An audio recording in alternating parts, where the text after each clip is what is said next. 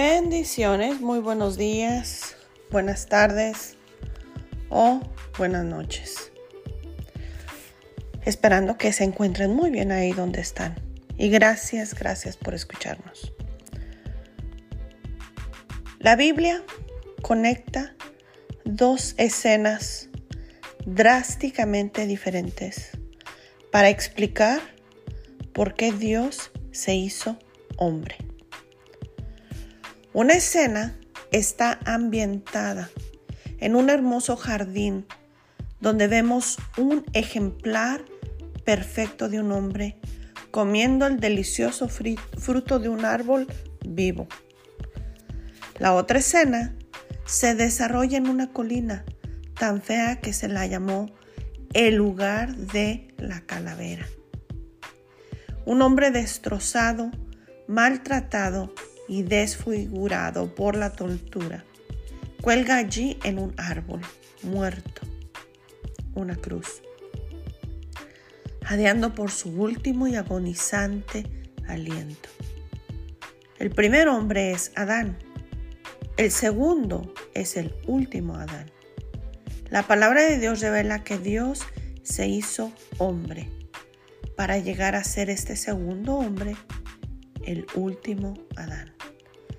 Es absolutamente vital entender que la Biblia habla de ambos como figuras históricas, hombres reales que vivieron, caminaron y respiraron, que actuaron en el tiempo y el espacio como representantes de carne y hueso de la raza humana. Es impensable considerar al primer Adán como una especie de símbolo mitológico Muchos han intentado hacer esto y con ello terminaron comprometiendo la persona y obra del último Adán, Jesucristo. Los dos son inseparables.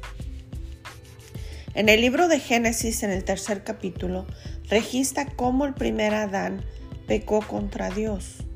Y en el libro de Romanos, capítulo 5, nos recuerda que el castigo que trajo sobre toda la raza humana fue la muerte, ya que todos somos descendientes de Adán. Y ustedes lo pueden ver en Romanos 5, 12. Las escrituras también revelan que Jesucristo, el Dios hecho hombre, fue el último Adán. En el libro de Romanos del capítulo 5, del 12 al 19. Dice que Adán fue modelo del que había de venir. Un paralelo entre Adán, Adán y Cristo se ve en el primer libro de Corintios capítulo 15, 22. Porque así como en Adán todos mueren, así también en Cristo todos serán vivificados. La identidad de Cristo como el último Adán es explícita en el primer libro de Corintios capítulo 15 del versículo 45 al 47. Así también está escrito, el primer hombre Adán vino a ser alma viviente. El último Adán llegó a ser espíritu vivificante. Sin embargo, no es primero lo espiritual, sino lo natural, luego lo espiritual. El primer hombre es de la tierra terrenal, el segundo hombre es del cielo. Jesús es el último Adán, lo que también explica por qué es el segundo hombre. Como hombre del cielo, solo Jesús será apto para reemplazar al primero. El resultado final para todos los demás hombres está determinado por los actos representativos de estos dos hombres. El tema mismo de Pablo en el libro de Romanos capítulo 5 es que hay solo dos hombres desde la perspectiva de la justicia de Dios. Dios exige perfección, pero con nuestra naturaleza pecaminosa, los humanos no podemos cumplir con este requisito. En otras palabras, nunca podremos salvarnos a nosotros mismos.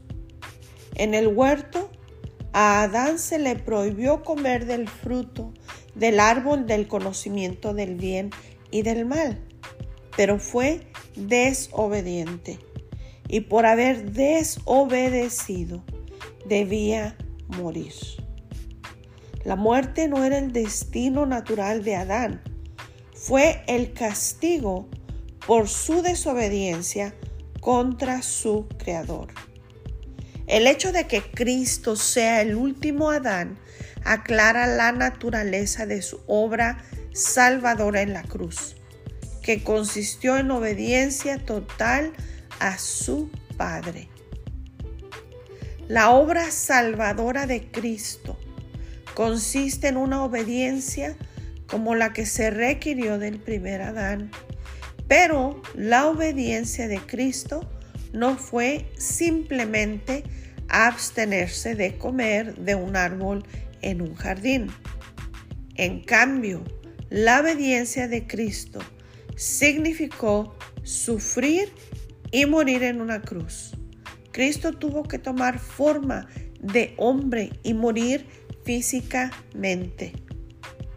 En el libro de Filipenses 2.8 dice, y siendo hallado en apariencia de hombre, se humilló a sí mismo, haciéndose obediente hasta la muerte y muerte de cruz. La obra de Cristo como obediencia representativa de un segundo Adán fue tanto activa como pasiva. Para ser el último Adán, Jesús tuvo que hacer lo que Adán no hizo, cumplir con la obediencia requerida en el jardín y la vida perfecta y sin pecado requerida, las cuales Cristo cumplió. Esta es su obediencia activa. Él tomó la muerte que merecíamos cada uno de nosotros, toda la humanidad en sí. Y ahora la muerte no debería dolernos. También tuvo que deshacer lo que hizo Adán. Esta es su obediencia pasiva.